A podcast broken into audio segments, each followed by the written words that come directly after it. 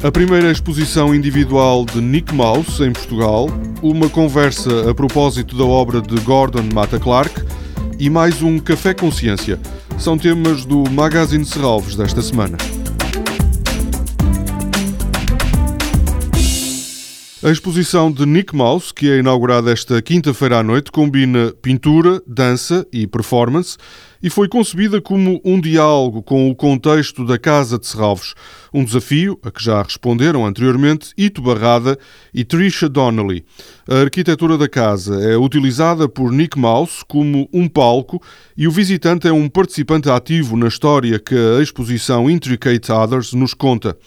Para esta exposição foram concebidos um livro de artista, com um ensaio da norte-americana Lucy Ives e uma entrevista a Nick Mouse, conduzida pelo diretor adjunto do Museu de Serralves, João Ribas.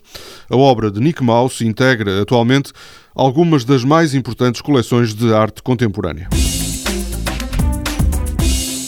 A exposição de Gordon Mata Clark é o pretexto para um Obras em Família às 11 da manhã do próximo domingo no Museu de Serralves. O convite é para as famílias. Os monitores do Serviço Educativo vão guiar os participantes pela exposição que junta a arte e a arquitetura de Gordon Mata Clark. O arquiteto, que nunca exerceu a profissão, foi uma figura marcante no soul de Nova York durante as décadas de 60 e 70 do século passado. A exposição Splitting, Cutting, Writing, Drawing, Eating está no Museu de Serralves até 3 de setembro.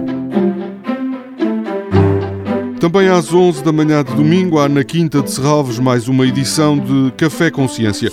Desta vez o tema é a domesticação e a evolução de espécies pecuárias como a vaca e a galinha.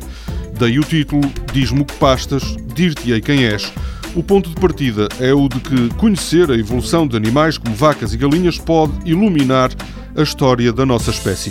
O especialista que estará em Serralves para um café no domingo de manhã é Albano Beja Pereira, do Centro de Investigação em Biodiversidade e Recursos Genéticos da Universidade do Porto.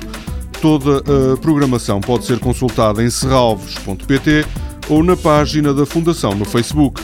Este programa pode também ser ouvido em podcast.